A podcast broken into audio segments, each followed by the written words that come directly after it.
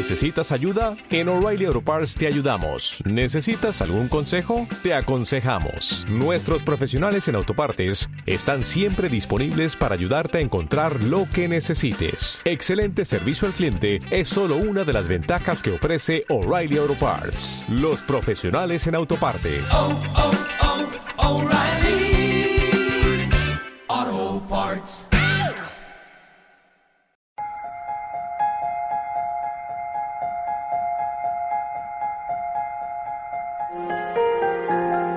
En aquel tiempo dijo Jesús a sus discípulos, Si vuestra justicia no es mayor que la de los escribas y fariseos, no entraréis en el reino de los cielos.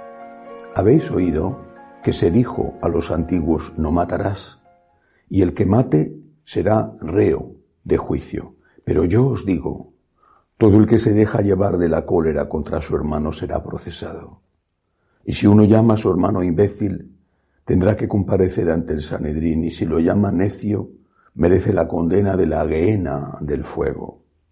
Por tanto, si cuando vas a presentar tu ofrenda sobre el altar, te acuerdas allí mismo de que tu hermano tiene quejas contra ti, deja allí tu ofrenda ante el altar y vete primero a reconciliarte con tu hermano, y entonces vuelve a presentar tu ofrenda.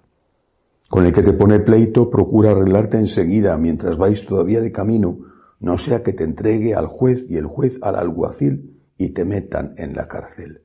En verdad te digo que no saldrás de allí hasta que hayas pagado el último céntimo.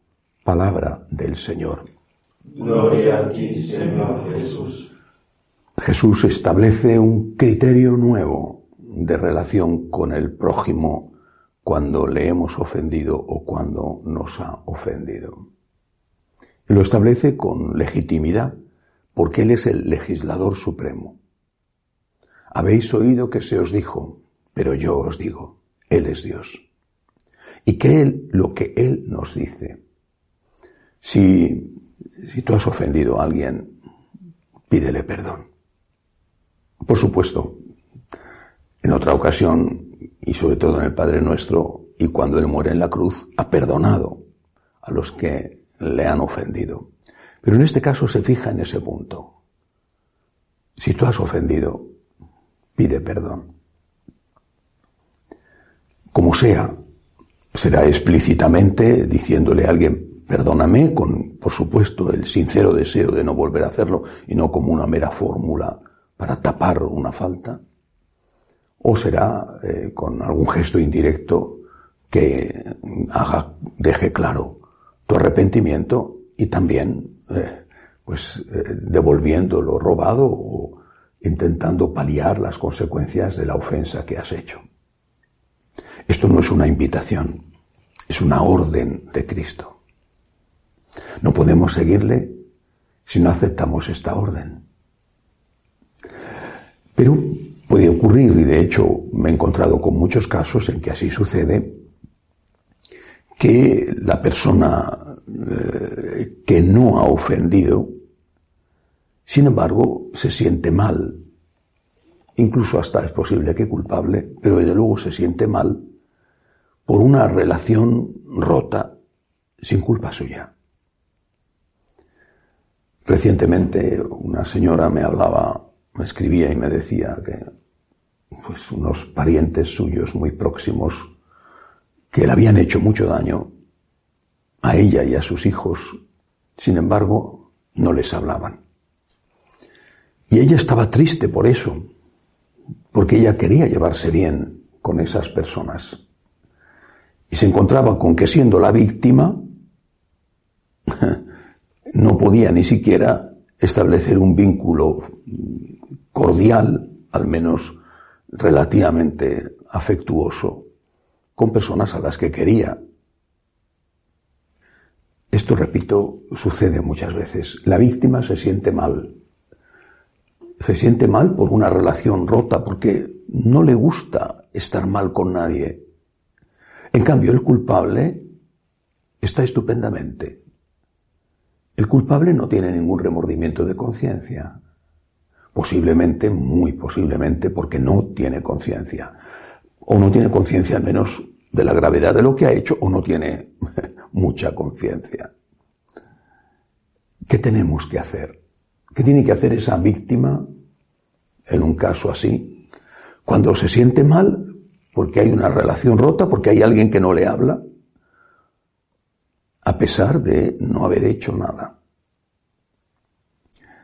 Creo que lo primero que hay que analizar es si de verdad no se ha hecho nada. Esto es lo primero. Porque puede ocurrir que nos parezca subjetivamente que no hemos hecho nada malo. Pero que haya algo, poco, pero algo, que le sirva al otro como excusa.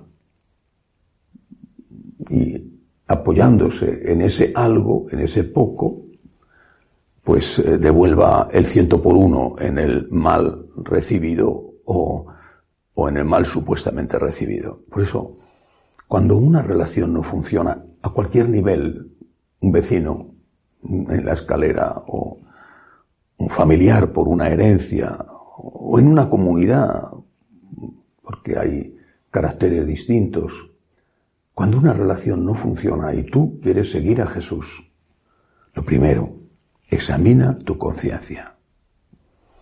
Déjale al otro que examine la suya, repito, si es que tiene conciencia. Bueno, que posiblemente lo que tenga de conciencia sea poquísimo. Pero eso es un asunto de él. Tú no puedes vivir la vida del otro. Tú examina tu conciencia, porque Dios te va a juzgar a ti sobre esa conciencia, porque en esa conciencia te está hablando Dios. Examina tu conciencia.